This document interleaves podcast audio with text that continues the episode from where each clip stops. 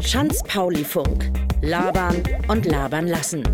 Von St. Pauli bis zum Schanzenviertel. Leute, die hier wohnen, arbeiten und feiern, erzählen aus ihrem Leben. Willkommen zu Geschichten zwischen Kiez, Kultur und Kiosk. Einen wunderschönen guten Tag, guten Abend, guten Morgen. Wer weiß es? Hier ist der Gideon Schier Schanz-Pauli-Funk Podcast mit Rum, Rhythmus und Soul Weekender Teil 2. Das bedeutet erstmal lieben Dank an alle Podcast-Zuhörer, dass wir diesen zweiten Teil überhaupt machen durften, denn ihr habt genug Feedback gegeben, dass äh, wir es geschafft haben, den Dan, die nochmal hier zu uns ins Studio zu bekommen, um die Fortsetzung zu produzieren. Rum, Rhythmus und Soul Beginner Teil 2. Dan, hallo. Hallo, äh, ja, vielen Dank für die Einladung zum zweiten Teil. Der erste war witzig und lustig. Und äh, wir haben ja gesagt, dass wir nicht nur über Musik sprechen wollen, sondern auch über Rum und äh, sonstige weltliche Dinge. Und dementsprechend haben wir uns ja heute dazu entschieden, dass nicht jeder einen Rum mitbringt. Nachdem wir letztes Mal zwei äh, mittelklassige Rums mitgebracht hatten, also im oberen Bereich mittelklassig, äh, in einem im mittleren Preissegment haben wir uns heute dazu entschieden, zusammenzulegen und einen, und einen, äh, einen etwas äh, noch hochwertigeren äh, Rum mitzubringen. Und zwar haben wir heute einen meiner Lieblingsrums mitgebracht und der heißt Gold auf Mauritius. Und da stellt sich natürlich schon die erste Frage, wie bist du auf diesen Rum gekommen? Denn du kanntest ihn schon, ich noch nicht. Ich bin sehr gespannt.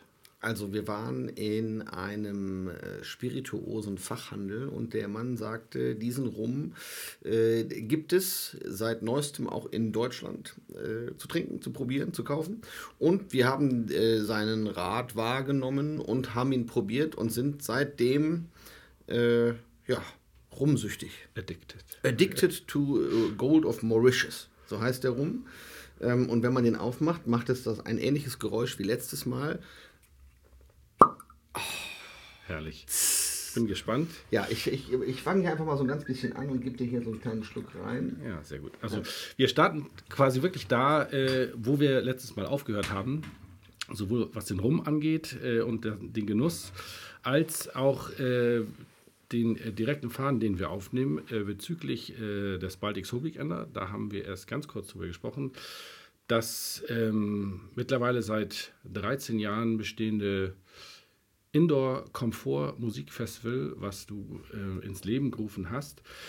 Bei unserem letzten Gespräch war der stand der Weekender kurz bevor. Jetzt ist er bereits Geschichte. Wie war's? Ja, der Weekender Nummer 13, der im Mai stattfand, war wie auch alle anderen Weekender sehr anstrengend, aber auch sehr erfolgreich und sehr schön. Man, man kann ja bestimmte Sachen nicht beeinflussen. Wie sind die Künstler an dem Wochenende drauf? Performen die alle so, wie man sich vorstellt? Gibt es unter den Künstlern schwierige Persönlichkeiten, weil man eben tatsächlich viele der, der Live-Acts noch nie persönlich getroffen hat? Äh, einige Künstler haben da ihren ersten Auftritt jemals in Deutschland, äh, andere haben da ihren letzten Auftritt jemals oder in Deutschland. Und dieses Jahr hatten wir ähm, als, als Deutschland-Premiere, sozusagen als Europa-Premiere, äh, Ruby Andrews da. Du weißt es, die Dame. Ja, ich habe mich mittlerweile schlau gemacht. Und ähm, Eddie Holman, der seinen äh, ersten Deutschland-Auftritt seit 1972, glaube ich, hatte, da war er auf einer amerikanischen Airbase in der Nähe von Frankfurt aufgetreten. Äh, die Supremes waren nochmal da, die wie immer die Herzen der Massen erobert haben. Die sind einfach unschlagbar und ganz, ganz, ganz äh, nette Damen. Ja, und sonst äh, gab es reichlichst tanzbare DJ-Sets bis morgens um 10. Die hochschwangere Kelly Marie hat mit einer unfassbaren Kugel bis morgens um 9 äh, am Sonntag aufgelegt. Es war, es war ein rundum, äh, eine rundum gelungene Veranstaltung. Und ja, die nächste Veranstaltung, der nächste Baltic Soul Weekend Nummer 14, ist dann vom 1. bis zum 3. Mai 2020. Und da haben wir jetzt schon äh, Billy Ocean, äh, DJ Jazzy Jeff, Tito Puente wow. Jr. und The Real Thing bestätigt.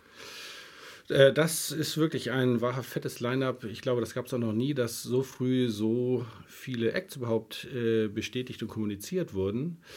Ähm, aber vielleicht für den oder diejenigen Podcast-Hörer, die gar nicht so genau wissen, was ist denn überhaupt ein, ein Weekender? Was ist der Baltic So Weekender? Wo kommt das Ganze her? Fahre ich da mit meinem Zelt hin und äh, campiere wie bei äh, Wacken oder dem Hurricane? Wie funktioniert das Ganze? Die, die, ganze, die ganze Ursprungsgeschichte der, der historischen Weekender äh, liegt darin, dass irgendwann Soul- und Party-Enthusiasten sich überlegt haben, dass es nicht ausreicht, nur eine Party äh, an einem Wochenende für Gäste zu machen, die weit anreisen. Damit sich die Reise lohnt, haben sie zwei Partys am Wochenende gemacht. Und damit die Leute dann irgendwo auch schlafen können, hat man äh, darauf geschaut, ob es nicht Möglichkeiten gibt. Äh, gerade in England ist diese Möglichkeit hervorragend gegeben. Da gibt es reichlichst Seebäder mit großen Ferienkomplexen, die eben eine große Bettenanzahl haben, um dort Gäste unterzubringen. Das war in Deutschland eher etwas schwierig, sowas zu finden. Und als die Idee aufkam, 2004 haben wir uns damals äh, dazu entschlossen, erstmal alle Seebäder anzuschauen. Und dann habe ich mir 18 Seebäder an der Ost- und Nordseeküste angeschaut und schlussendlich ist es dann der Weißenhäuser Strand geworden, weil der mit knapp 800.000 Übernachtungen im Jahr die größtmöglichste äh, ja, Bettenzahl, die es überhaupt in Deutschland gibt, anbietet. Mhm. Also so viele äh, Seebäder gibt es nicht. Man kennt vielleicht noch Dump 2000, glaube ich, wo du auch äh, gefragt hast. Ich erinnere mich noch äh, dunkel damals. Es war ja nicht einfach, äh, kann man sich vorstellen, ähm, die Geschäftsführer ähm, solcher Seebäder in Deutschland davon zu überzeugen, dass man jetzt mit einem, ich sag mal, wilden Haufen an Gästen und Musikern da ein Festival, was es vorher noch nie auf dem Festland gegeben hat, machen möchte. Äh, also rückblickend gesehen, äh, dass wir da mit Anfang 30 hingefahren sind zu den seit den 70er Jahren eingesessenen äh, Locations, jetzt in Bezug auf den Weißenhauser Strand insbesondere, und denen gesagt haben, wir möchten eure Stadt gerne für ein Wochenende mieten, um da eine Party zu machen, das war wild. Also das kann ich mir jetzt kaum vorstellen, dass es so war. Es war dann so. Und unser, unser Hauptaspekt, dass eben, so wie es in England funktioniert, dass in den schwachen Monaten, in Anführungsstrichen, nämlich im Frühjahr und im Herbst, denen äh, die Möglichkeit zu bieten, ihre, ihre, ihr Seebad, ihre Ferienanlage voll zu bekommen. Das war unser größtes und stärkstes Argument, aber das hat leider nicht gezogen, weil die natürlich gesagt haben, wir sind eigentlich immer voll. Und dann sind wir zurückgefahren und äh, hab dann, dann haben wir angefangen, tatsächlich knapp zwei Jahre mit dem Weißenhäuser Strand zu verhandeln, bis das Konzept dann so stand, wie man es dann beim ersten Weekender gesehen hat. Nämlich, dass wir, dass wir auf verschiedenste Bedenken der Veranstaltungslocation so eingegangen sind, dass wir das Konzept, naja, angeglichen will ich nicht sagen, aber wir haben es quasi äh, maßgeschneidert abgeliefert, sodass nachher die Veranstaltung im März 2007 zum ersten Mal in Deutschland stattgefunden hat und damit es zum ersten Mal überhaupt in Deutschland eben einen, einen richtigen Weekender gab, wo also die Leute zwei Tage lang in einer Ferienanlage wohnen, um 48 bis 60 Stunden lang Veranstaltungen zu erleben. Und zwar übernachten sie eben in besagten Unterkünften. Das heißt, man hat vernünftige Betten, man hat eine komplette Infrastruktur, man muss eben nicht äh, dem Wetter ausgesetzt im Zelt übernachten, man hat äh, trockene Wege, kommt trockenen Fußes von seinem Apartment zu den verschiedenen Dancefloors, äh, zu den Live-Konzertbühnen das gab es vorher im Endeffekt nicht. Genau, das war das erste Mal und die großen Konzertveranstalter hatten sich damals, äh, kannten das Konzept nicht und waren natürlich der festen äh, äh, Überzeugung, dass die großen Veranstalter schon alles an Festivalkonzepten ausprobiert hatten und hatten das gar nicht ernst genommen. Und erst später, als, als ich dann sozusagen das Konzept weitergegeben und lizenziert habe, sind die anderen Veranstalter aufgesprungen und haben dann gemerkt, ach so, es gibt eben eine Zielgruppe, die es vor 20 Jahren nicht gab, nämlich die Leute, die jetzt alle äh, zwischen 35 und 55 sind, die schon auf genug Festivals waren, die keine Lust mehr haben, im Schlamm zu schlafen. Und so hat dann auch äh, FKP Scorpio sozusagen äh, die, die, Lizenz, die Lizenz äh, gemietet und hat dann den Rolling Stone Weekender daraus gemacht und auch das. Äh, der dann in der gleichen Location in der gleichen Location hat? stattgefunden hat, aber eben mit, mit eher rockiger Musik. Mhm. Ähm, und die, es gibt noch eine Frauenveranstaltung, L-Beach heißt die, die ist nur für Frauen. Auch die ist quasi aus meiner Feder und die habe ich dann zusammen mit der Claudia Kiesel, die damals eine Kneipe, oder ich glaube, die hat sie immer noch an der langen Reihe hat, äh, haben wir das zusammen auch da oben an den Weißenhäuser Strand getragen. Mittlerweile ist es so, dass der, der Baltic Soul Weekender eben auch über die Grenzen Deutschlands hinaus Bekanntheit erlangt hat, weil es eben keine andere Soul Weekender Veranstaltung gibt, auf der das Niveau und die Qualität an Sound, Ausstattung äh, und einfach Line-up so zu erleben ist. Wir haben Gäste, die aus Japan kommen, äh, die einreisen aus, Amerika, weil man eben diese Konstellation an Künstlern nicht sehen kann. Und in den 13 Jahren gab es schon häufig die Situation, wo eben tatsächlich Künstler zum ersten Mal jemals aufgetreten sind. Und eben auch zum letzten Mal. Von vielen der Künstlern, die man, deren Lieder man mitsingen kann, gibt es eben nur aus den 70er Jahren ein Video aus, den, aus der Zeit, wo sie ihre, ihre Hochphase hatten, vom, auf Soul Train, da gibt es diese ganzen Soul Train-Videos ähm, oder von Wattstacks die Auftritte.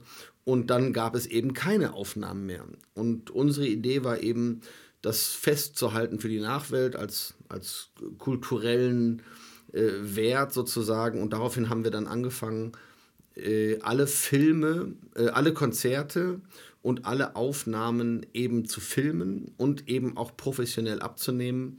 Und da ist der, der Jonas Baumbach von Steinberg, der hat uns da wahnsinnig unter die Arme gegriffen und nimmt jedes Jahr die Konzerte mit höchstmöglicher Technik auf, um sie dann eben abzumischen und für die Nachwelt zu erhalten.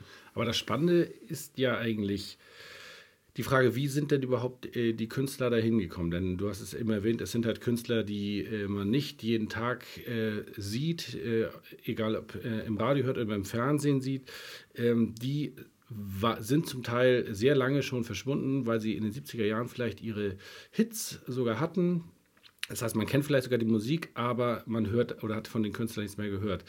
Wie bekommt man also solche Künstler überhaupt nach Deutschland? Wie findet man die?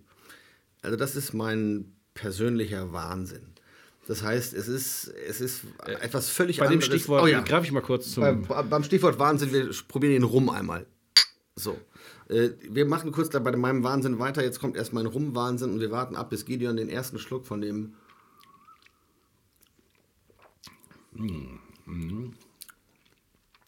ja, du hast es mir im Vorgespräch beschrieben als rauchig, aber trotzdem sehr mild und mit so einer leicht süßlichen Note. Und stark, aber auch zärtlich, habe ich auch gesagt. Ja, das wollte ich jetzt nicht erwähnen. Ähm, Wahnsinn. Ja, sehr, sehr lecker. Mhm.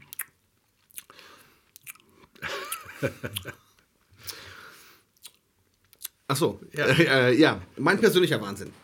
Ähm, es ist nicht so, als wenn man einen, ein, ein Rockfestival oder eine Rockkonzerttournee veranstaltet. Das heißt, wie man ja an dem Line-up der großen und gängigen Rockfestivals gut erkennen kann, äh, sind da offensichtlich Bands auf Tour, denn das Line-up bei Rock am Ring, Rock im Park, Hurricane, Southside und den ganzen großen Festivals, ähm, das ändert sich ja nicht mehr viel. Da kommt mal ein neuer Künstler dazu und der Rest der Künstler sind meistens Künstler, die auf Tour sind. Was natürlich als Konzertveranstalter Sinn macht, weil man dann mehr Geld damit verdienen kann.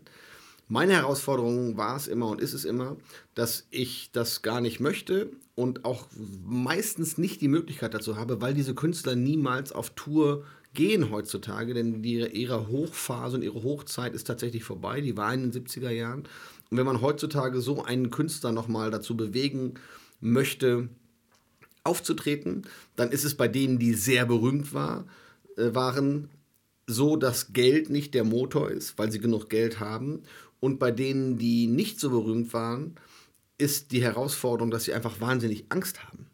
Denn man muss sich das vorstellen, da ist eine 70-jährige Künstlerin in Amerika, äh, die noch nie in ihrem Leben geflogen ist, die Deutschland nur vom Hörensagen und aus dem Fernsehen kennt und dann auch nur aus den fürchterlichsten Dokumentationen, die man sich vorstellen kann, die davon zu überzeugen, in ein Flugzeug zu steigen und über den Atlantik zu fliegen, das ist wirklich eine, eine Aufgabe, die zum Teil Jahrzehnte dauert. Das heißt, mhm. ich, ich habe Künstler, mit denen ich schon seit zehn Jahren in Kontakt bin, die ich nicht überreden kann, hier rüber zu kommen. Und bei manchen dauert es zwei Jahre nur und bei anderen dauert es drei, vier, fünf, sechs Jahre. Und jetzt nächstes Jahr mit Billy Ocean äh, seit 2012 wo sein Lied auf der Baltic Soul Weekender Compilation Nummer 4 war, sind wir mit Billy Ocean in Kontakt. Und es hat immer irgendetwas nicht äh, gepasst. Seine Frau war krank, er war im Urlaub in der Karibik, der Manager hatte gewechselt. Und so hat es jetzt nach ja, 2012, sieben Jahren, äh, endlich funktioniert, dass Billy Ocean nächstes Jahr auf dem Baltic Soul Weekender auftritt. Und der ist grandios live. Dazu muss man sagen, dass äh, die Künstler ja nicht oder meistens nicht mit ihrer eigenen Band auftreten, die im Zweifelsfall auch oft sehr gestutzt ist, sprich nur aus ein paar Musikern besteht, äh, sondern äh, das Gros der Künstler tritt mit einem Orchester auf, einem speziellen Orchester, dem Baltic Soul Orchester, das von dir ähm, zusammengestellt äh, wird. Und äh, natürlich gibt es da noch einen musikalischen Leiter. Ähm, wie kam es dazu? Wie kommt man darauf, ein eigenes Orchester an den Start zu bringen? Das, das ist aus zwei aus zwei Hauptgründen entstanden. Der erste Grund ist, ich bin wahnsinnig verliebt in Qualität. Ich bin wahnsinnig in musikalische Qualität verliebt. Und das hatten wir letztes Mal schon, dass es sehr einfach ist, mit einer Drei-Mann-Band, mit einem Jazz-Trio Musik zu machen. Aber bei einer Soul-Band muss es sich eben äh, nach mehr Volumen anhören. Und zu der Zeit, in der diese wunderschöne Musik gemacht wurde, späte 60er, 70er, frühe 80er. Streicher. Streicher. Streicher. Es war immer, es war ein, ein Muss, dass die Leute, wenn sie bei mir auftreten, die Künstler, sollen sie sich so anhören wie auf Schallplatte. Und ja, ich verstehe, dass man als Künstler, wenn man seit 40 Jahren ein Lied singt, äh, das gerne ein bisschen jazziger machen möchte oder ein bisschen funkiger oder ein bisschen abwandeln möchte. Aber die Gäste die wir haben, die kommen eben nicht, die gehen eben nicht jedes Wochenende oder jeden Monat auf ein Konzert und hören sich, hören sich Musiker an, sondern die gehen vielleicht noch ein, zwei, drei, vier Mal im Jahr weg. Und wenn die dann weggehen und sehen, da steht ein bestimmter Künstler auf dem, auf dem Poster, dann möchten sie auch das Lied so hören, wie das Lied war, an das sie sich erinnern. Erster Kuss, mhm. Schulschluss, mhm. Äh, Kino, äh, erste Freundin, erstes Auto, erster Urlaub. Und diese, diese Erinnerungen, die kommen natürlich nur dann, diese Emotionalität wird nur dann, dann verbunden, wenn tatsächlich der, der zuhörende Gast das Lied auch erkennen kann. Und ich habe äh, mich darum gekümmert, dass eben die, die Songauswahl, das ist auch sehr ungewöhnlich, ich, ich sage ja jedem Künstler, welche Lieder er in welcher Reihenfolge singt. Das heißt, ich, ich bespreche das mit dem Künstler lange im Vorfeld, denn äh, die meisten Künstler wissen ja gar nicht, was für Lieder in Europa populär sind oder welche Lieder äh, die, die das europäische Klientel äh, hören möchte. Woher auch, wenn sie noch nie in Europa waren, äh, können sie das gar nicht wissen. Und das ist nun mal, mal der Job eines, äh, eines DJs wie uns. Wir wissen nun mal, was äh, deutsche Weißbrote zum Tanzen bringt. Und das eben seit 30 Jahren. Das heißt, die Künstler können sich darauf verlassen, dass wenn ich ihnen eine Setliste zusammenstelle, dass das etwas ist mit Spannungsbogen, was die deutschen Gäste zum Tanzen und zum Feiern bringen wird. Und mein Ansatz ist natürlich immer nur, ich möchte die bestmögliche Reception für den Künstler haben. Das heißt, wenn der Künstler dann diese Lieder in der Reihenfolge äh, auch noch performt, bekommt er eben das Feedback vom Publikum, was er sich natürlich erwünscht hat. Das kann ein Künstler äh, das kann ein Künstler, der aus Amerika kommt, der seit 30 Jahren nicht aufgetreten ist, kann das nicht wissen.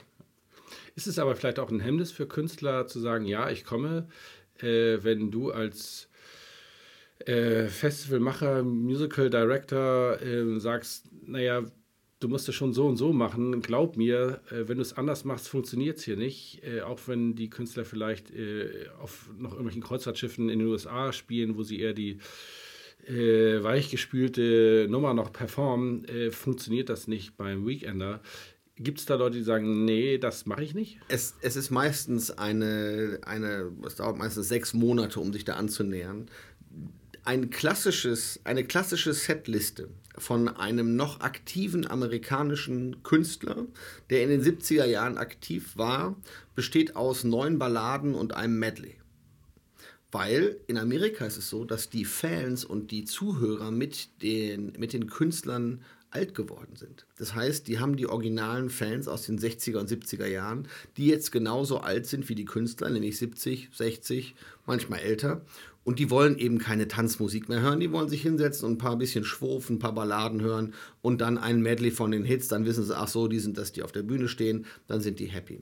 Hier ist aber das Publikum halb so alt. Mhm. Das heißt, die Leute wollen hier tanzen und dementsprechend ähm, ist es so, dass es, dass es bei uns so ist, dass die Leute die Hits zu hören bekommen, so wie sie damals auf Schallplatte waren. Und äh, dafür sorgt eben dieses Orchester, das natürlich auch den Hintergrund hat, dass viele der, der Künstler gar keine Bands mehr haben nach 30 Jahren. Und dass, wenn man sich überlegt, dass man eine Zehn-Mann-Band aus Amerika einfliegen äh, lassen muss, dann hat man schon mal 10.000 Euro, ohne überhaupt einen Cent Gage bezahlt zu haben, nur für die Reisekosten. Und in Deutschland gibt es verschiedene Steuern, die Ausländersteuer zum Beispiel, wo man dann auch noch 15 Prozent auf Flüge, Hotel äh, und so weiter zahlen muss. Dann wär, wird das bei großen Reisegruppen äh, unmöglich. Das sind Gründe, warum George Clinton und äh, Frankie Beverly und Chocolate Milk und Ohio Players und mir fallen noch ein paar andere ein, äh, einfach gar nicht, es gibt gar keine Möglichkeit, die als Bands rüberzuholen.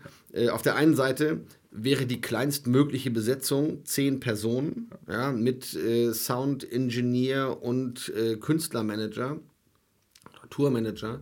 Und die haben natürlich immer noch die große äh, die große Illusion, dass sie Weltstars sind zum Teil. Das heißt, Frankie Beverly und auch George Clinton die bringen dann ihre Cousins, Cousinen, Tanten, Onkels, Brüder und Schwestern mit. Die alle Teil des, der Traveling Party Die sind Teil sind. der Travel Party, die sagen dann, wir, also die kleinste Travel Party, das ist mit Frankie Beverly, habe ich zweimal telefoniert, der hat dann beim zweiten Mal gesagt, ja, nach unserem ersten Gespräch vor oh, zehn Jahren, äh, haben wir vor fünf Jahren nochmal telefoniert und da hat er gesagt, er hätte jetzt mit seinen Jungs gesprochen und sie würden das verstehen, dass es nicht finanzierbar wäre, wenn so viele Leute kommen und er hätte jetzt die Travel Party auf ein Minimum runtergeschraubt und sie wären jetzt nur noch 24. Und 24.000 Euro, um Cousins, Cousinen einzufliegen, die man auch noch bekatern muss. Die brauchen was zu essen, die müssen irgendwo schlafen. Ja. Äh, das ist einfach, ist ein Ding der Unmöglichkeit. Und das ist der Grund, warum wir ein Orchester haben, das eben natürlich aus professionellen Musikern besteht, äh, die sonst mit, mit Lindenberg und, und Westernhagen und sonst was für Leuten äh, unterwegs waren und sind. Und es gibt einen musikalischen Leiter, der über äh, Jahrzehnte, die ersten zwölf Jahre ziemlich genau war, das Andrew McGuinness, ein, ein langjähriger Freund, der ist nach England gezogen. Und seit diesem Jahr macht es Tobias Neumann, der auch der musikalische Leiter für Stefan Gwildes ist. Und der macht das ganz hervorragend. Da geht es tatsächlich in monatelanger Abstimmung darum, äh, welches Lied spielen wir eigentlich in welcher Tonlage, weil die Stimmen sich verändern über die Jahre. Können wir das in den originalen Tonarten spielen? Müssen wir die ändern? Und so ist da ein, ein reger Austausch zwischen äh, musikalischem Leiter, Orchester, mir und Künstlern zwischen sechs und neun Monaten vor der Veranstaltung, um eben tatsächlich schlussendlich mit, einem, mit einer Veranstaltung oder mit einem Programm äh, aufwarten zu können, das eben wochenendfüllend ist. Das ist ja kein Konzert, ist ja nicht abendfüllend, sondern, und das ist einen, ein Hauptfaktor der Arbeit, ist es, ein Programm zu erstellen, das über 72 Stunden dafür sorgt, dass fünf Tanzflächen gleichmäßig, regelmäßig gut gefüllt sind. Ohne dass sie überfüllt sind. Äh, ja, verstehe ich. Ja, ich stoße und, kurz auf mich selbst an. Äh, ja, und man äh, muss vielleicht auch nochmal den den Hut vor dem Orchester ziehen, das äh, ja dann die Aufgabe hat, sich 60 bis 70 Songs ähm, teilweise ähm, transponiert, in andere Tonarten umgeschrieben äh, draufzuschaffen, um es mal salopp zu formulieren, und das Ganze einmal zu performen.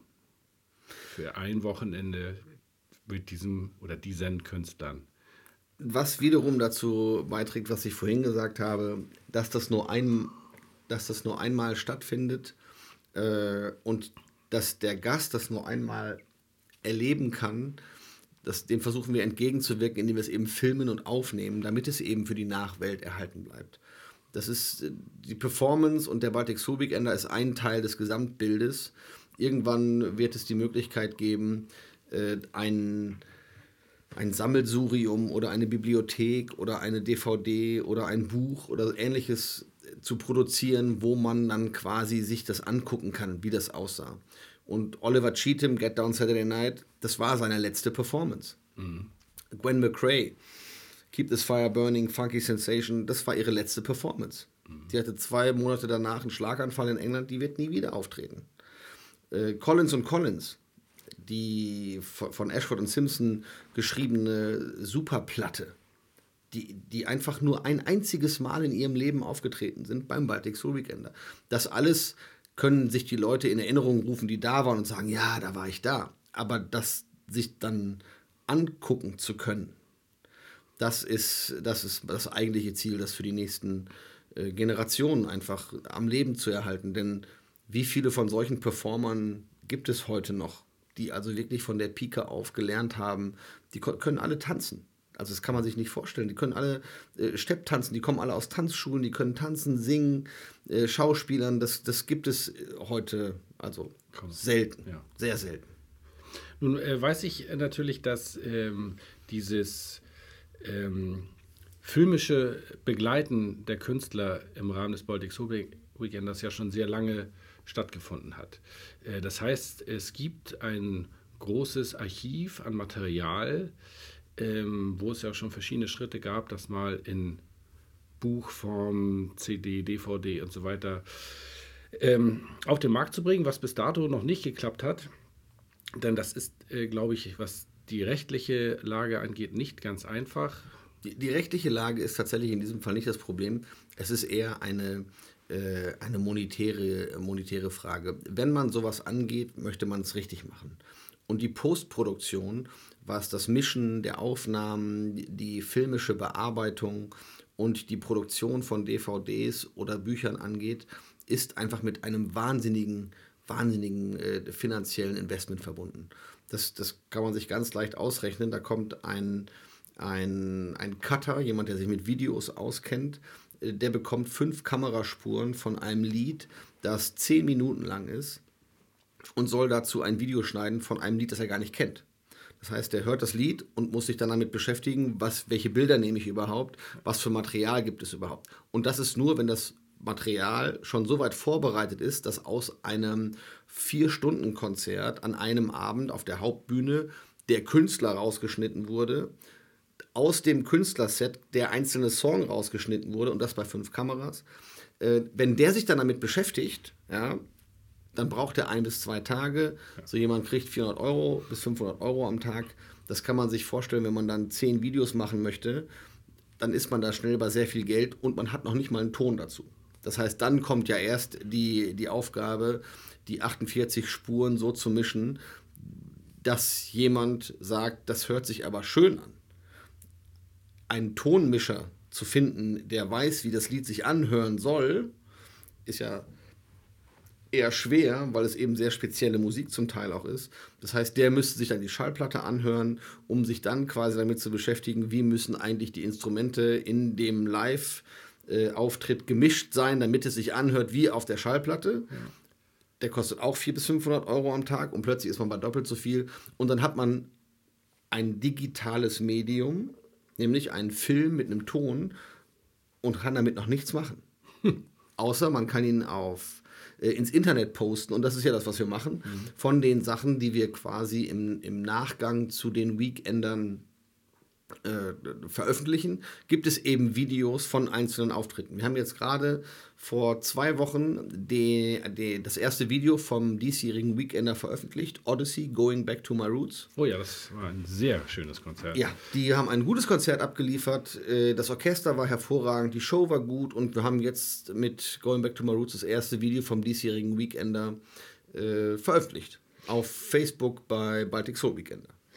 Aber lass mich das nochmal zusammenfassen. Das heißt, es gibt im Endeffekt Terabytes an Material, Performances, Interviews, die geführt wurden, ja auch von Fachautoren, äh, Journalisten wie Götz Bühler, vielleicht, wo wir jetzt hier Götz in Bühler, der Schanze Sean Daly, Daniel Dot Ellis, alle haben mitgeholfen äh, und angefasst, um eben diese einmaligen Situationen tatsächlich festzuhalten.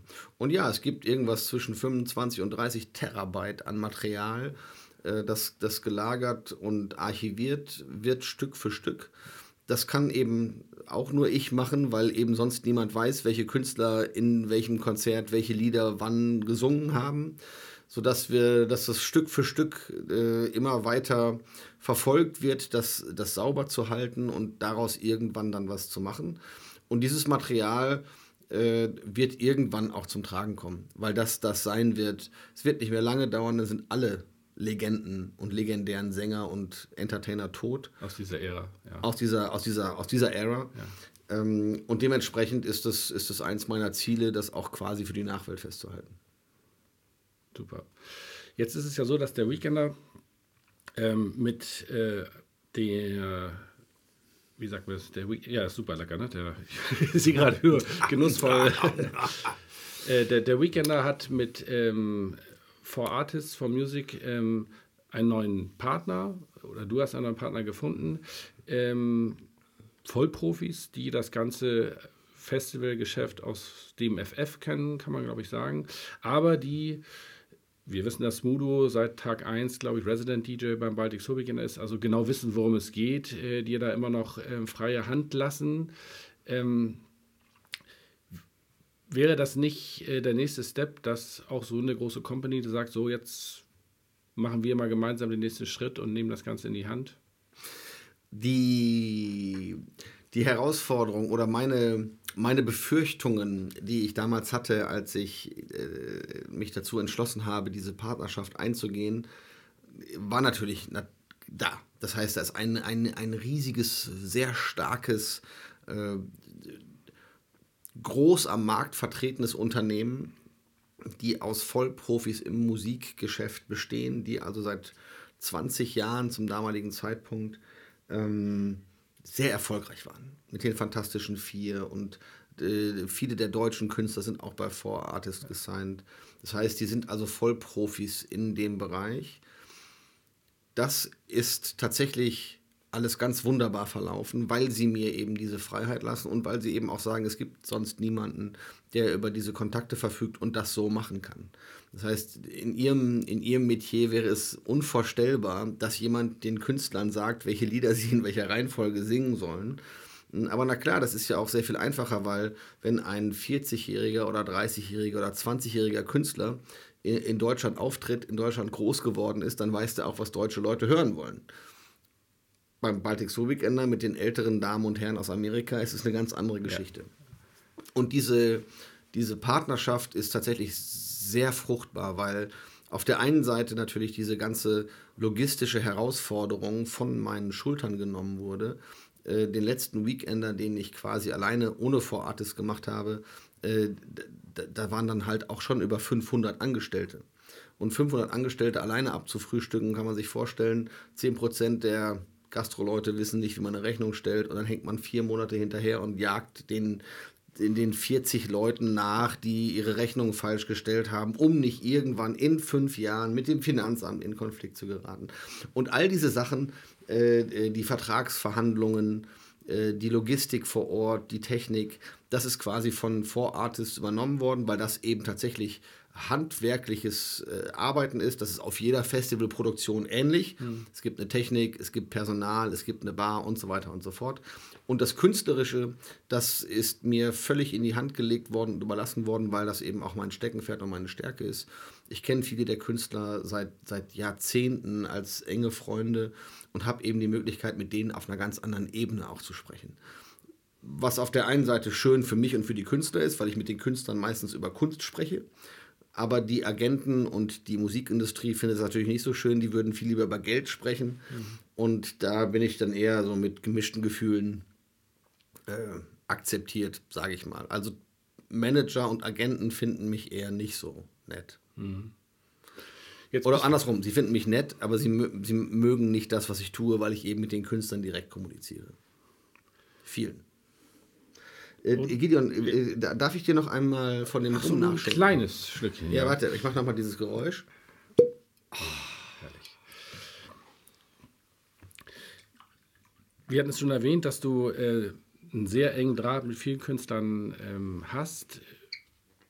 Viele dieser Künstler, die eben aus der Ära der 60er, 70er Jahre kommen, ähm, ja, ähm, gehen natürlich auch irgendwann von uns. Äh, da gibt es viele, die auf dem Weekend aufgetreten sind. Du hast es vorhin erwähnt, die nicht mehr da sind. Ähm, du hast äh, viele Jahre mit ähm, dem, naja, ich würde jetzt sagen, Hamburger DJ und ähm, Radiomacher Urgestein Kenny B zusammengearbeitet. Ähm, eine gemeinsame Radiosendung habt ihr äh, 15 gemacht. Jahre. 15 Jahre lang. Ähm, jetzt ist Kenny gestorben. Ja, ja, äh, darauf äh, stoßen wir erstmal auf Kenny einmal an. Der ist schon äh, im Soul-Musik-Himmel. Hm. Kenny, äh, mit, dem, mit Kenny habe ich 15 Jahre lang die More Soul Show auf Tide gemacht und der war ein enger Wegbegleiter und Freund, der einfach immer seinen, seinen Style gefahren ist. Der hatte diese Kenny B's Open Groove Sendung in, in Hamburg, Radio Hamburg, wo die Leute vors Radiostudio gepilgert sind, um da zu tanzen der hat Jam FM mitgegründet, hatte da seine nächtliche Sendung, wo die Frauen angerufen haben und gesagt haben, dass sie gerade an ihn denken. Und ähm, das äh, ein wahnsinnig, wahnsinniger, äh, ein wahnsinnig entspannter, positiver Mensch, der so vielen Leuten so viel gegeben hat. Und ähm, ich muss diese Geschichte, ich erzähle sie jedes Mal, die Geschichte, dass als wir eine Radiosendung gemacht haben und äh, Kenny im Studio eine Marihuana-Zigarette geraucht hat und die Dame von der Rezeption reinkam und sagte, ich habe auf der Kamera gesehen, dass Sie hier rauchen, das dürfen Sie nicht und essen tun Sie hier auch, das dürfen Sie auch nicht. Und dann hat Kenny einen großen Zug von seiner Zigarette äh, genommen und hat dann gesagt, äh, entweder du rufst die Polizei und wenn ich nicht erschossen werde oder ins Gefängnis komme, geh einfach weg. Das war für die 20-Jährige etwas überfordernd und sie schloss die Tür, ohne ein weiteres Wort zu sagen. Das wird sie nicht vergessen. Aber so war Kenny eben. Kenny war sehr gerade, sehr direkt, aber nie böse. Also Kenny war nie böse. Und der ist nun äh, im Juli ist er gestorben mit 77 Jahren und wir haben zwei Tage vorher noch gefacetimed und er hat gesagt, er ist, er ist total im Frieden mit sich selbst, mit allem. Er hat alles gemacht, was man machen kann in einem Leben und ist dann zwei Tage später in den Armen seiner Frau eingeschlafen. Und jetzt werden wir noch ein bisschen auf einer Veranstaltung im Central Park am 16. werden wir ihn verabschieden und ein bisschen Geld sammeln, damit wir seine Asche auf die Kaiman-Inseln bringen können, da wo er gerne verstreut worden wäre. Wo du mit ihm letztes Jahr? Vor zwei warst? Jahren, ja, das war, eine, das war eine ähnliche Geschichte. Kenny, als er 75 wurde, hatte gesagt, er würde so gerne seine Familie auf den Kaiman-Inseln nochmal sehen, aber als pensionierter DJ konnte er sich das nicht leisten und da habe ich eine kleine Überraschungs-Charity-Party für ihn zum 75. gemacht. Da haben wir Geld gesammelt und haben dann davon Kennys Flug auf die Kaiman-Inseln bezahlt, damit er seine Familie noch mal sehen kann. Und das hat er dann seiner Familie erzählt. Dann haben die zusammengelegt, haben mir einen Flug gekauft, damit ich mitfliegen kann. Und so waren wir dann vor ja, zwei Jahren, sind wir dann auf die Kaiman-Inseln geflogen. Ich war drei Wochen da, Kenny drei Monate. Und es war, es war sehr abgefahren. Also für so einen für so einen blonden Europäer sind halt 34 Grad nachts kein Zuckerschlecken. ähm, aber es war super. Das, es war, wie man sich es vorstellt in der Karibik. Es war unfassbares Wasser, es war sehr heiß, das Essen war Wahnsinn. Äh, ich hatte natürlich eine kleine Angel mitgenommen und habe wunder, wundersame bunte Fische gefangen eine weitere Leidenschaft von dir tatsächlich wiederentdeckt, ne, das ja, Angeln. Ja, aber Urlaubsangeln. Ich bin kein, ich setze mich nicht drei Tage in ein Zelt und versuche einen schleimigen Karpfen im Regen zu überlisten. Äh, ich bin Urlaubsangler am Hafen oder auf dem Boot. Das ist super, wenn die Sonne scheint, bunte Fische fangen, ja. Ähm, aber sonst eher, eher weniger. Und dadurch, dass mein Sohn äh, Noah natürlich auch gerne angelt, äh, ist, das ganz, ist das ganz herrlich. Vater und Sohn im Urlaub am Hafenbecken. So wie mhm. man sich es vorstellt. Sonnenuntergang, Perfekt. Ja, und rum, und natürlich. Ähm, die äh, Kenny's Farewell Boogie Party ähm, findet im Central Park statt. Ähm, vielleicht kannst du noch mal das Datum sagen, auch wenn am, es relativ nah jetzt. Am 16.08. wird es Kenny B's Farewell Boogie Woogie im Central Park geben, okay. wo auch ein paar der englischen Wegbegleiter, Lloyd Atwell kommt vorbei, du legst ein bisschen auf, ich mache ein bisschen Musik, Bernd macht ein bisschen Musik. Also alle Wegbegleiter von Kenny werden da hinkommen und ein bisschen Musik mitmachen. Und dann werden wir schauen, dass wir ihn auf seine letzte Reise äh, auf die Kaiman-Inseln begleiten und werden dann seinen guten Spirit sozusagen äh, in die Welt streuen. Wunderbar. Ja, und Kenny war immer ein Freund von Live-Musik. Kenny fand Live-Musik immer super. Kenny war selber ein begnadeter Percussionist, der unter anderem äh, den Musikern von äh, Light of the World oder auch äh, Robbie Smith äh, das Percussion-Spielen beigebracht hat. Ein, ein grandioser, grandioser Typ war Kenny. Und wir haben natürlich immer, wenn wir Live-Konzerte veranstaltet haben, versucht, ihn zu inkludieren. Das geht nun nicht mehr.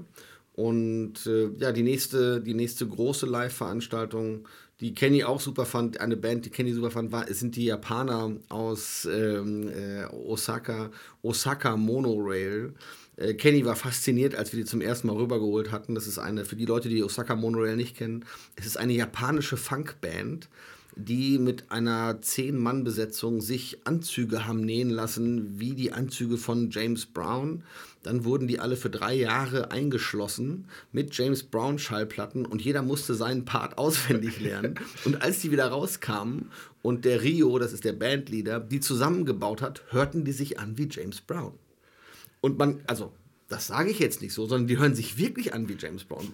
Ich weiß, das erste Mal, als ich die äh, hatte hier in Hamburg, war es im Stage Club und haben sie, glaube ich, als zweites oder drittes Lied Shaft gespielt, der, von dem Soundtrack Shaft. Und es war wie eine Schallplatte. Also man konnte, man konnte nicht erkennen, dass eine Liveband auf der Bühne steht, weil alles sich so perfekt angehört hat. Japanisch perfekt. Wirklich, japanisch perfekt. äh, und sehr lustige Jungs, das kommt dazu ich war in den 90er Jahren äh, äh, fast jedes Jahr in Japan, um da eine DJ-Tour zu machen für einen Monat und habe dann eben überall Leute kennengelernt und unter anderem eben auch die. Und ähm, dann haben wir die erst nach äh, Köln mal geholt und dann jetzt in Hamburg waren sie auch schon, ich glaube, drei oder viermal da. Und jetzt kommen sie eben am 26.10. nochmal ins Grünspan. Und Mirko Machine äh, äh, kommt auch mit und macht Musik und Akim B. wird auch Musik machen. Das heißt, eine eine Funk- und Hip-Hop-Party galore sozusagen. Genau, wobei Mirko ja auch altes äh, Schanzen-Urgestein ist, äh, um den Bogen auch nochmal zu spannen. Ähm, der ja, ähm, obwohl er natürlich ähm, altgedienter Hip-Hop-DJ ist, äh, auch eben dem, dem Funk, den Singles, den 45s, äh, die du, wir hatten es in der letzten Folge, äh, als äh, Sammler ja sehr huldigst. Er tut dies eben auch, aber er bearbeitet sie eben als DJ noch wirklich auf eine ganz einmalige Art und Weise. Also er scratcht tatsächlich mit den Original 45ern äh, in einer Weise, wie es, glaube ich, eigentlich kaum jemand anders kann. Das, das sind ja diese beiden schönen Wege, ne? vom, vom RB zu Funk, von Funk zu Hip-Hop und von, von Soul zu Disco und von Disco zu House. Und äh, im, im Disco- und House-Bereich war eben Scratchen, äh, gibt es das eben eher nicht und im Hip-Hop-Bereich eben doch. Und darum ist das natürlich eine, eine, eine glatte Eins, wenn man dann wenn man dann merkt und sieht, dass eben diese, wofür der Baltic Weekender ja auch steht, eine Clubkultur, Historienveranstaltung, wie entwickeln und sich Musiken, woher kommt die Musik, wohin geht sie und da ist das genau richtig und darum äh, laden wir ihn ja auch jedes Jahr jetzt wieder ein, äh, auch fürs nächste Mal, dass wir einfach dass wir einfach den Leuten die Möglichkeit geben, diese Entwicklung zu hören. Mhm. Denn viele der Sachen, die die Leute aus dem Radio kennen, was Hip-Hop oder House angeht, äh, die sind eben basieren auf Samples aus der Zeit von damals. Und genau diesen Blend ist eben das, was ich mir für bestimmte Tanzflächen vorstelle, dass der Gast eine Möglichkeit hat, etwas zu lernen, auf eine Entdeckungsreise zu gehen. Und so ist auch der, der ganze Weekender äh, am Weißenhauser Strand äh, konzipiert. Es gibt fünf verschiedene Tanzflächen. Auf der einen Tanzfläche sind die meisten DJs über 70, weil das die ersten DJs sind, die es jemals gab. Vor diesen Jungs gab es keine DJs. Hm. Und wenn die auflegen, ist es wie ein Jazzkonzert. Das, was da in dem Moment stattfindet, ist, wird nie wieder wiederholbar sein, weil die eben Schallplatten haben, die sonst niemand hat. Das ist Musik, die kann man nicht im Radio hören, die kann man nicht auf CD kaufen, die gibt es nicht im Internet, die gibt es nur auf diesen drei Singles, die eben drei Typen auf der Welt noch haben und einer von denen ist dann zufällig eingeladen beim Baltic Soul Weekender und der spielt das und dieses Lied wirst du nur da in dem Moment, in dem Kontext hören und sonst nie wieder. Das ist aber eine äh, spezielle Spezialität des Northern Soul, oder? Das also, ist äh, des Rare Souls, ja. würde ich sagen. Gibt es Northern Soul, Modern Soul und Soul Jazz und auch Deep Soul Sachen. Auch diese Crossover Soul Sachen, die eben sehr, äh, sehr im Kommen sind im Moment oder die sehr hoch gehypt werden. Das ist so zwischen 69 und 74, wo eben technisch schon 70er war, in Anführungsstrichen, aber Songwriter noch, noch 60er Jahre mäßig angehaucht waren. Da gibt es Produktionen, die kann man sich kann man sich nicht vorstellen, weil es eben, äh, weil so wunderschön ist. Also, und diesen Floor, den es dann da eben gibt, der heißt Northern und Rare Soul Floor, da gibt es dann eben diese seltene Soul-Musik, die man nur da hören kann. Da gibt es ein, eine Tanzfläche, das ist der Funk- und Hip-Hop-Floor ähm, beim Weekender. Da wird eben diese Historie aufgezeigt, woher kommt eigentlich Hip-Hop und wie hat er sich entwickelt und das gemischt mit neuem, mit neuer Hip-Hop-Musik oder Hip-Hop-lastiger Musik ist natürlich ein ganz, ganz rundes Bild und der Soulful House und Disco Floor, der erklärt sich von selbst, der wird genau das gemacht, nämlich die Historie von Hausmusik äh, sozusagen aufgezeigt. Wie hat es sich von der Disco-Musik bis heute entwickelt? Und DJ Friction, Hans Nieswand, Musti sind da quasi die, die, die, die maßgeblichen Meilensteine, die man da erleben kann, denn die haben alle diese Entwicklung tatsächlich selbst, selbst miterlebt in ihrer Karriere, dass das ein Teil oder ein Grundstein ihres, ihres Schaffens war. Wenn man sich eben mit Musik beschäftigt, findet man irgendwann raus, es gibt eine Historie zu der Musik, dann beschäftigt man sich mit der Historie und so entstehen gute DJs. Das Gesamtbild am Ende ist quasi ein umfassendes und eben nicht ein, ein Teilbild, was viele der jungen DJs heutzutage haben. Die können äh, eine bestimmte Sache sehr gut, aber rechts und links daneben wissen sie eigentlich gar nicht, was passiert. Und diese gereiften, ausgereiften DJs, die haben eben ein Gesamtspektrum, aus dem sie dann eben äh, wählen können. Das ist, das ist Steve Hobbs, einer der Soul-DJs, ist da mein Lieblingsbeispiel. Die haben einfach eine 40-jährige Historie und 40 Jahre Erfahrung, aus denen sie im richtigen Moment das richtige Lied ja. wählen können. Das, das kann jemand mit 20 nicht. Das ist gar nicht schlimm, ja, aber es ist nicht möglich für einen 20-Jährigen aus 40 Jahren Erfahrung zu schöpfen. Das geht nicht. Und ich bringe gerne das Beispiel mit dem Herzchirurgen. Ich habe ich hier schon mal erzählt, dass äh, ich finde, Soulmusik und Herzchirurgie sind Sachen, die sehr nah beieinander liegen. Weil Erklär uns das es, bitte. Äh, es geht es ist, beide Male geht es um eine Herzensangelegenheit. es, es, ist, äh, es ist fürs Herz. Ja? Und der, beides ist gut fürs Herz. Der Herzchirurg ist genauso gut fürs Herz wie Soulmusik. Und wenn du jetzt ins Krankenhaus gehst, weil du am offenen Herzen operiert werden müsstest, mhm.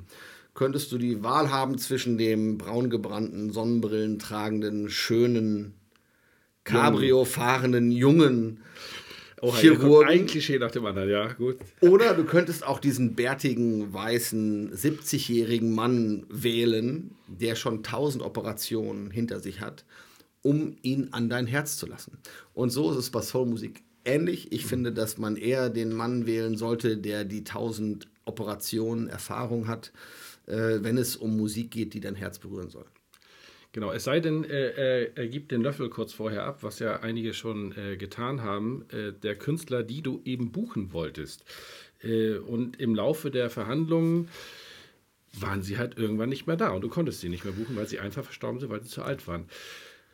Ja, das Welche Künstler würdest du denn gerne noch äh, buchen, die ähm, aktuell noch ähm, leben? Also ich weiß, wir hatten mal über Aretha Franklin gesprochen, was natürlich ein ganz besonders schwieriger Fall wäre. Mittlerweile hat sich das ja nun auch erledigt. Ich weiß, dass du sie einmal in New York getroffen hast, äh, aber da sie Flugangst hat, äh, war das quasi indiskutabel. Aber gibt es da noch Künstler, die du wirklich gerne herholen würdest? Es ist, äh, es hat mehrere, mehrere Herausforderungen. Auf der einen Seite gibt es natürlich die, die finanzielle Herausforderung, Superstars rüberzuholen. Der Baltic Zoo Weekender ist mit 5000 Leuten ein begrenztes Festival. Dementsprechend sind die Künstlerbudgets eben nicht wie bei, äh, bei Wacken oder bei, bei Rock North Sea Jazz. North Sea Jazz. North Sea Jazz ist nochmal ganz anderes. Die werden mit 2 Millionen äh, Euro von, vom Staat gefördert. Äh, die können, haben ganz andere Möglichkeiten. Ähm, wir sind da sehr limitiert, was die, was die finanzielle Situation angeht. Wir haben damals allerdings mit, äh, nachdem wir, nachdem ich Aretha getroffen hatte in New York, hatte ich mit einem deutschen Veranstalter aus Berlin äh, de, den Versuch unternommen, sie nach Europa zu bekommen und wir haben ihr für drei Konzerte 1,5 Millionen Euro angeboten, aber seitdem sie mit Willie Wilkerson verheiratet war, der den Hollywood Reporter erfunden hatte, war Geld einfach überhaupt gar kein, gar kein Motor mehr.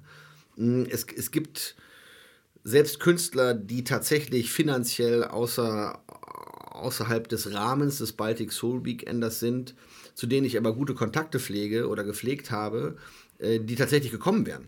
Ich habe ähm, hab mit Ike Turner telefoniert, ich habe mit äh, Teddy Pendergrass telefoniert, was einer meiner, ja. was ich, also das, das werde ich, das werde ich wahrscheinlich meinen Enkelkindern noch erzählen, falls ich welche habe sollte. ähm, das sind, das sind Sachen, die man, die man, also das ist unfassbar. Der, die Melba Moore, die beim dritten Baltic Soul Weekender da war, ähm, der Patenonkel ihrer Kinder war Teddy Pendergrass. Und dann habe ich Melba gesagt, wow, Teddy Pendergrass, das ist ja mega, das ist ja Wahnsinn, den finde ich ganz toll und so. Und dann hat sie gesagt, ja, ruf ihn doch mal an und hat mir seine Nummer gegeben. Also das kann man sich auch, das, das gibt es heute irgendwie auch nicht mehr. Auf jeden Fall habe ich dann tatsächlich diese Nummer angerufen und dann hat er gesagt, da kam da einer und hat gesagt, Pendergrass Mansion. Und dann habe ich gesagt, schönen guten Tag, ich hätte gerne mit Teddy Pendergrass gesprochen. Allein das auszusprechen ist schon total crazy. Und äh, ja, dann, dann, er war damals zum damaligen Zeitpunkt eben schon im Rollstuhl, hatte auch schon äh, diese ganzen Beatmungsmaschinen, also nicht, die haben ihn nicht beatmet, sondern die haben quasi dafür gesorgt, dass seine, seine Lunge nicht zusammenfällt nach seinem äh, Autounfall und seiner, seiner Lähmung. Und hatte mit British Airways schon einen ein Deal gemacht, dass sie seine technischen und seine medizinischen äh, Gerätschaften gratis nach äh, Deutschland fliegen. Und er fand das total spannend und fand das total super und äh, ist dann aber leider, ich glaube, sechs Monate in die Verhandlungen rein. Ein gutes Jahr vor der Veranstaltung ist er dann leider ist er dann gestorben. Mhm. Und auch Ike Turner ist dann sehr schnell gestorben. Ähm, aber es, es, gibt, es gibt wirklich, also von den ganz Großen gibt es noch Stevie, aber das ist fast unmöglich, ja. den rüber zu holen. Ähm, naja, und dann wird es halt schon sehr dünn. Ne? Alle anderen sind halt entweder Megastars oder eben Soul, spezielle Soul-Leute. Siehst du da ein Problem für die Fortführung des äh, Baltic Soul Weekenders, wenn quasi diese alte Garde an Künstlern einfach nicht mehr existent ist? Nein. Nein. Also es gibt, äh, wir haben ja, ich habe ja nun versucht, die, die 60er Jahre, so gut es geht, äh, abzugrasen und mitzunehmen, was an Künstlern lebt und noch reisefähig ist und auch eben krankheitsbedingt nicht zu eingeschränkt ist und natürlich singen kann. Äh, wichtiger Faktor. Und jetzt haben wir noch die ganzen 70er Jahre und dann kommen die frühen 80er Jahre. Also die nächsten 15, 20 Jahre ist, ist genug an Material, an Künstlern da. Und es gibt natürlich eben auch noch reichlich junge, nachwachsende Leute. Es gibt gerade eine, eine riesige, äh, nachwachsende Rare Soul. Äh, Community und Szene, die das Big Crown Records ist so ein Label, das unfassbare neue Musik veröffentlicht, die sich alle anhören wie 1973. Wahnsinn. Wahnsinn, Wahnsinn. Und da wird es also genug Material geben, um den, um den Spirit und auch den Sound am Leben zu halten. Ja, wo wir bei den äh, alten Stars äh, waren, die langsam äh, sterben. Ähm, ich hatte es kurz erwähnt, Arisa hattest du in New York getroffen. Wie trifft man Arisa? Ach, das, das ist wieder eine von diesen Geschichten, die ich selber nicht so richtig erklären kann. Die passieren dann im Affekt. Ähm, also es war geplant, ich, es, äh, es war geplant, dass ich, dass ich nach New York fliege, um mir ein Aretha Franklin-Konzert anzuschauen, weil ich sie live sehen wollte. Und da ich äh, relativ besessen bin, was sowas angeht, war natürlich auch mein Wunsch, sie persönlich zu treffen. Ich musste aber feststellen, dass Aretha Franklin tatsächlich eine der bestbewachtesten Personen im, im Musikgeschäft war. Also das, sie lässt sich, sie trifft nur Leute, die ihr vorgestellt werden von Leuten, äh, die sie kennt. Und daraufhin habe ich dann den äh, ähm, Bobo Knight, das ist der Bruder von Gladys Knight, den habe ich angerufen, weil ich weiß, dass er sie kennt und habe dann gesagt, hier kannst du da nicht was arrangieren. Und dann hat er gesagt, du, nee, äh, das ist so weit weg, ich kann, das klappt nicht so richtig. Dann habe ich den Kenny Burke angerufen, der ja auch schon mal ein Weekender war. Der ist ein Busenkumpel von Stevie Wonder und hat gesagt, du, ich frage Stevie, ob ich dich äh, Aretha vorstellen kann. Dann hat er gesagt, nee, das klappt nicht und so, das, das geht irgendwie nicht. Hat, also Kenny Burke ruft mich an, steht auf meinem Telefon, Kenny Burke ruft an und er sagt, du, ich habe mit Stevie gesprochen. Stevie sagt, ich kann dich Aretha nicht vorstellen. So, dann habe ich David Nathan äh, angeschrieben, das ist einer der Journalisten, der, der in Amerika sehr groß ist und der Aretha Franklin am häufigsten interviewt hat. Und der hat gesagt, er ist in Kalifornien und er könnte da nicht hinkommen nach New York. Und hatte ich kurzfristig überlegt, bezahle ich dem Journalisten den Flug von Los Angeles nach New York, damit der Typ mich Aretha Franklin vorstellt. Habe das dann aber verworfen und gesagt, irgendwie wird es schon, schon irgendwie klappen. Und dann sind wir nach New York geflogen. Und ich komme also in diese, in, nach New, Newark in das Arts Center. Und das sind zweieinhalb, dreitausend Gäste. Und die sind alle schwarz. Also alle waren schwarz. Und alle waren um die 60 und ich war weiß und 40. Und das war schon echt, echt wild. Also das Gefühl war schon wild, da so jung und so weiß zu sein. Und da ich mich auf Veranstaltungen ganz gut auskenne, habe ich mir überlegt, ich, äh, ich hatte so, ein, so, eine, so, eine, so eine, originale Promo. Äh, Aretha Franklin äh, Schallplatte, eine Single dabei, unterschrieben von Jerry Rexler. Ähm, Call Me, einer der Top Aretha-Songs und dachte, naja, Backstage, ne, wenn dann das Konzert vorbei ist, gehe ich Backstage, gebe ihr, die, äh, geb ihr die Platte und sage, hat noch eine andere Platte dabei, vielleicht kann sie unterschreiben, das war so meine, das war so mhm. meine Idee. Und ähm, da dachte ich, wie komme ich Backstage? Naja, ich kenne mich auf Veranstaltungen aus, bin dann zur Garderobe gegangen, habe gesagt, hallo, wer ist hier der Security-Chef? Und da hat die Frau in der Garderobe gesagt, äh, eine Frau äh, über 60 in Schwarz mit Hut. Und dann habe ich da im Forum gesucht und da waren natürlich 200 Frauen über 60 schwarz äh, und davon hatten bestimmt 100 einen Hut auf. Und äh, fand dann aber tatsächlich eine Dame, die hatte so ganz viele Ausweise um den Hals äh, zu, Zugangsberechtigung und so. Und habe ich gesagt, hey, ähm, ich bin Dan, ich komme aus Deutschland. Ähm, ich würde gerne äh, nach dem Konzert Aretha Backstage treffen. Und hat sie gesagt, ja, ja, wenn du auf der Liste stehst, sehen wir uns dann ja. Und habe ich gesagt, was für eine Liste? Ich, ich, habe, ich stehe auf keiner Liste. Und hat sie gesagt, du stehst auf keiner Liste und du willst Backstage. Wenn du nicht auf der Liste stehst, kommst du nicht rein. Und hat sich umgedreht und ist weggegangen. Und dann stand ich da und hatte, hatte also erst meine amerikanischen Hebel versucht, durch Künstler da reinzukommen, dann vor Ort das versucht und dann habe ich da gesagt, dann plötzlich macht es Gong und so das Konzert fängt an und dachte, ja, super. Das hat ja hervorragend geklappt, jetzt bist du hier und nix. Und dann habe ich mich hingesetzt, das Konzert fing an und tatsächlich ähm, war das erste Stück, das Aretha dann gespielt hat, war eine Coverversion von Jackie Wilsons Your Love Keeps Lifting Me Higher. Ja, hatten wir ja im ersten Teil. Was das, im ersten ja. Teil, äh, wie schon berichtet, das Lied war, was mich quasi dazu gebracht hat, der Soulmusik zu verfallen. Und dann stand ich da und dann bin ich aufgestanden während des ersten Liedes und habe gedacht, das ist ein Zeichen. Das ist, Aretha will, dass ich sie treffe. Sonst hätte sie das Lied ja nicht gesungen. Also, warum sollte sie das Lied singen, wenn sie mir nicht ein Zeichen geben wollte? Hab mir dann überlegt, es muss eine Möglichkeit geben. Und dann hat Aretha im viertletzten Track ihre Band vorgestellt, ja, und hat dann ihre Backing, ihre Background-Sänger vorgestellt. Und da waren drei Mädels und ein junger Mann. Also auf die Entfernung sah es aus wie ein junger Mann. Die hat sie vorgestellt und gesagt, ja, äh, hier sind meine Background-Sängerinnen so und so und Thomas und so und so und so. Äh, und der musikalische Leiter meiner Background-Sängerin, Fonzie Thornton. Fonzie Thornton, der musikalische Leiter von Luther Vandross den ich immer mal auf meiner Liste hatte, weil ich den treffen wollte, weil ich dachte, der wäre bestimmt einer der letzten Leute, die noch unveröffentlichte Luther Vandross Vocals irgendwo rumliegen haben.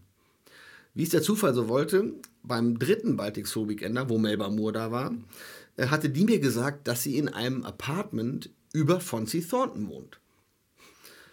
Also dachte ich mir, ich gehe einfach raus, gehe backstage und sage, wer auch immer da ist, ich möchte mit Fonzie Thornton sprechen und sage dem, hey, ich weiß, wo du wohnst. du wohnst unter Melba Moore.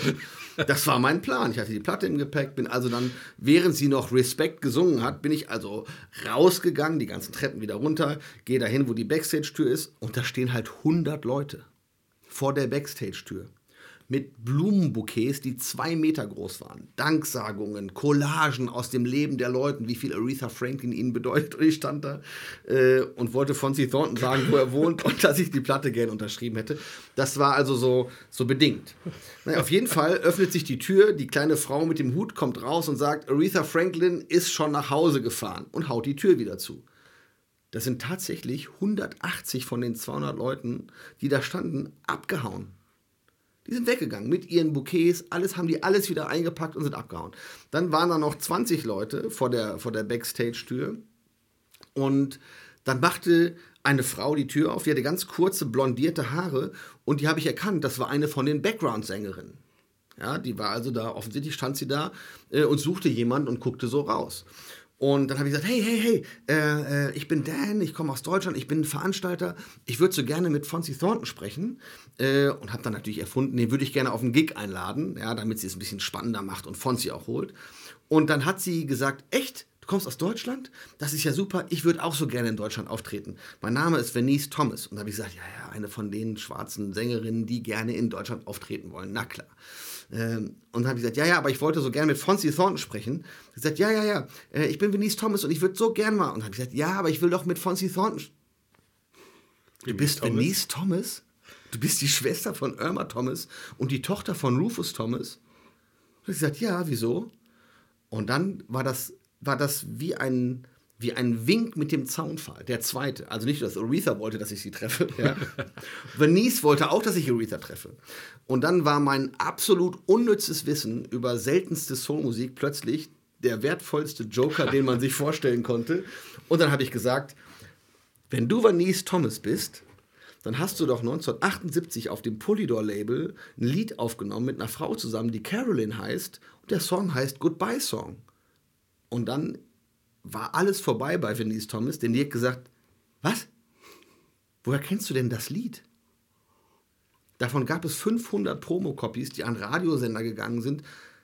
Du bist weiß, du bist der Jüngste hier, wieso kennst du das Lied? Und da habe ich gesagt, du, das ist ein, ich bin, ich bin Schallplattensammler, das ist ein seltenes Stück, das ist total, das ist eins meiner Lieblingslieder. Und hat sie gesagt, Vanice Thomas gesagt, also weißt du, weißt du, was wirklich, wirklich obskur und selten ist? Also, die Schallplatte ist selten, ja. Und dass du Aretha Franklin Backstage treffen willst, ist auch verständlich, aber sehr schwer. Aber weißt du, was der Wahnsinn an der Situation in Wirklichkeit ist?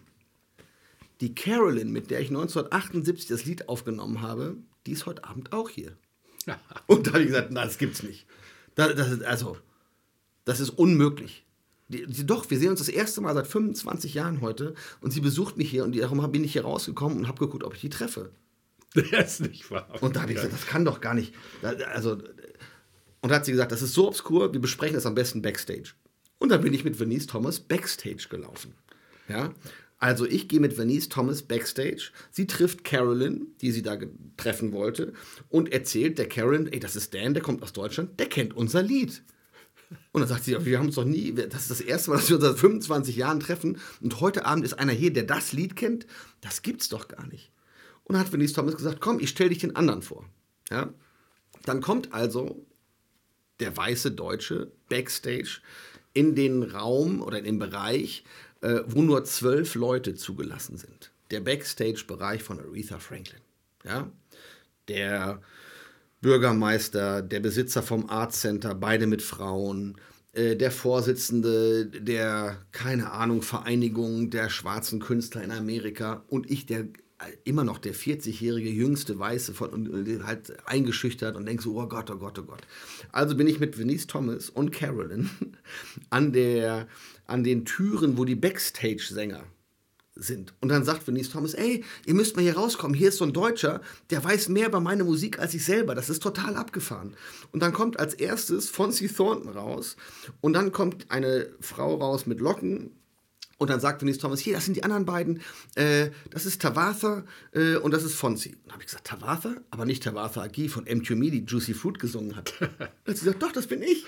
Und dann waren die alle total verwirrt. Was, was ist denn mit dem Typen? Was ist das, was ist denn das für ein, für ein Deutscher, der sich so mit Musik auskennt? Und habe ich gesagt, hey Fonzie, du wohnst doch über Melbourne. Du wohnst du wohnst doch Melbourne Moore wohnt doch über dir, oder? Und dann war es vorbei. Dann haben die alle gesagt, das gibt's doch gar nicht. Wie kann denn einer, wie kann denn einer wissen, wo Fonzie Thornton wohnt, wer Tavatha Agi ist und dass Vanice und Carolyn dieses Lied aufgenommen haben? Und dann kam die Frau mit Hut backstage und hat gesagt, was machst du hier? Ich habe dir gesagt, wenn du nicht auf der Liste stehst, kommst du hier nicht rein. Und dann haben Tavasa Agi, Fonzie Thornton und Venice Thomas gesagt, nee, das ist in Ordnung, das ist Dan. Und dann, und dann stand ich da und habe mich mit denen unterhalten und Fotos gemacht und wir haben geklönt und es war total herrlich. Und auf einmal wurde es ganz still. Weil Aretha. Und dann kam. Ja. Sie hatte einen weißen Pelzmantel an und ein Kopftuch mit Erdbeeren drauf. Und äh, das war wie die Königin des Souls, die halt reinschritt und die kamen und hatten sich so sechs Leute rechts und links im Spalier aufgestellt, ne, rechts äh, Männer und Frauen gemischt und so, die dann quasi von, von, von der Seite immer Geschichten erzählt hatten und gesagt haben, ach Aretha, es war so toll. Und Aretha hat dann immer geguckt und genickt und ab und zu so gewunken wie die Königin. Das war so witzig. Und ich stand also an dritter Position auf der rechten Seite mit meiner Schallplatte ja, und meinem Stift um diese Platte. Ich hatte keinen Stift. Ich stand also in der Reihe schon, hatte meine Platte, aber keinen Stift. Und dachte, scheiße. Und dann war sie schon da. Und ich gucke sie an und nicke und halte die Platte hin und sie nickt und geht weiter. Und ich gesagt, das ist eine Katastrophe. Ich habe eine Platte, ich stehe hier neben ihr, habe keinen Stift. Also bin ich quasi um die, um die Leute herumgerannt, äh, da wo sie herkam, damit sie mich nicht sieht, habe mich auf der anderen Seite an der fünften Position angestellt, ich wieder mit meiner Schallplatte und dann kam sie vorbei und ich hatte einen Stift in der Hand, wo der herkam, weiß ich nicht. Und habe dann gesagt, äh, hi. Und dann war sie schon weg. Und hat sie nichts gesagt. Sie hat einfach nur geguckt und ist weitergegangen. Da habe ich gesagt, das, das ist ja eine Katastrophe. Erst hatte ich keinen Stift, jetzt habe ich einen Stift, habe sie nochmal getroffen, immer noch keine Unterschrift. Habe gesagt, so jetzt mache ich den Sack zu. Bin wieder um die ganzen Leute rumgelaufen und habe mich dann zwischen diese aufgereihten Spalierleute und dem Ausgang gestellt. Sie konnte gar nicht raus. Ja. Ich habe ich hab den Ausgang dicht gemacht. Aretha hätte das Gebäude nicht verlassen können, ohne an mir vorbeizukommen. So. Und dann kam sie auf mich zu und ich habe gesagt, hey, ich bin Dan aus Deutschland äh, und es war ein super Konzert und äh, es war total toll und meinst du, du könntest die Platte unterschreiben? So, ja, na klar, kein Problem, hat die Platte unterschrieben und äh, ist dann an mir vorbeigegangen und der Türsteher und der Security und Willy Wilkerson, alle haben gelächelt und gelacht und fanden es ganz witzig, dass der deutsche Typ, die haben natürlich gesehen, wie ich da rumgesprungen bin, dass der deutsche Typ so einen Aufwand macht für so eine Unterschrift. Und dann stand ich da mit meiner Platte äh, und war total im, im absoluten Soul-Him und da geht die Tür auf und Aretha Franklin steckt ihren Kopf durch die Tür und sagt auf Deutsch, akzentfrei, gute Nacht, schlaf gut. und dann geht die Tür zu und ich wusste gar überhaupt nicht mehr, was passiert. Ich war total weg, ich stand mit meiner Platte, die war unterschrieben. Aretha Franklin hat mit mir Deutsch gesprochen und während ich da stehe, in meinem totalen Delirium, zuppelt immer einer an meiner Schulter. Und ich, ich, will überhaupt mit niemandem reden. Ja? Ich, will, ich will nichts, ich will mit keinem reden, ich will nichts hören. Da zuppelt er immer meine Schulter und irgendwann klopft er mir auf die Schulter. Und dann drehe ich mich um. Das ist der Bürgermeister von Newark. Ja, und er sagt, kann ich meinen Stift wieder haben? Da hatte ich dem im Vorbeilaufen den Stift aus der Hand, den Sieg, also mit Gravur, ja, mit seinem Namen drin, hatte ich mir äh, die Schallplatte von Aretha Franklin mit dem von ihm gemobsten Stift unterschreiben lassen. Ähm, ja, und dann bin ich drei Tage später wieder nach Hause geflogen und hatte, äh, hatte ein, ein aufregendes äh, Erlebnis, das wirklich tatsächlich äh, sehr, sehr einschlagend war, weil natürlich, wie, wie groß ist die Wahrscheinlichkeit, dass man eine seltene Schallplatte von der einen kennt, von der anderen weiß, welche Sängerin sie ist und weiß, wo der dritte Background-Sänger wohnt. Also der, der Ding der Unmöglichkeit. Ja. Und äh, ja, äh, in diesem Sinne stoßen wir nochmal auf, äh, ja, auf Aretha. Auf Aretha, die Königin unangefochten der Soulmusik. Definitiv. So, liebe Podcast-Freunde. Der Rum ist leer. der, äh, der Rum ist leer, wir können aufhören. Nein, das war eine ganz wunderbare Geschichte. Wenn ihr Kommentare, Anregungen habt, dann haut sie uns in die Notes, in die Kommentare unten rein Und ähm, wir hoffen natürlich, dass wir das Ganze nochmal fortsetzen werden in einem Teil 3, denn irgendwie gibt es ja immer noch so viel zu erzählen. Ich habe noch gar nicht angefangen. Äh, ich weiß, dass es da ja noch viel mehr Anekdoten gibt. Ich hatte letztes Mal schon erwähnt, dass es gibt noch ähm, vergessene Gebisse und so weiter von anderen bekannten Künstlern, aber das vielleicht zu einem späteren Zeitpunkt. An dieser Stelle erstmal ganz lieben, ganz herzlichen Dank an Dan für deine Zeit, für deine ganz wunderbaren Geschichten. Und ja, ich hoffe, ihr schaltet wieder ein, hört rein. Schanz Pauli Funk Podcast. Das war der Gideon Schier. Bis zum nächsten Mal. Tschüss, tschüss. Ich sage Tschüss und noch ein letztes Mal Prost und vielen Dank. Tschüss. Mehr zur Sendung findet ihr unter schanzpaulifunk.de. Hier gibt es auch die Möglichkeit, den Podcast mit einer Spende zu unterstützen.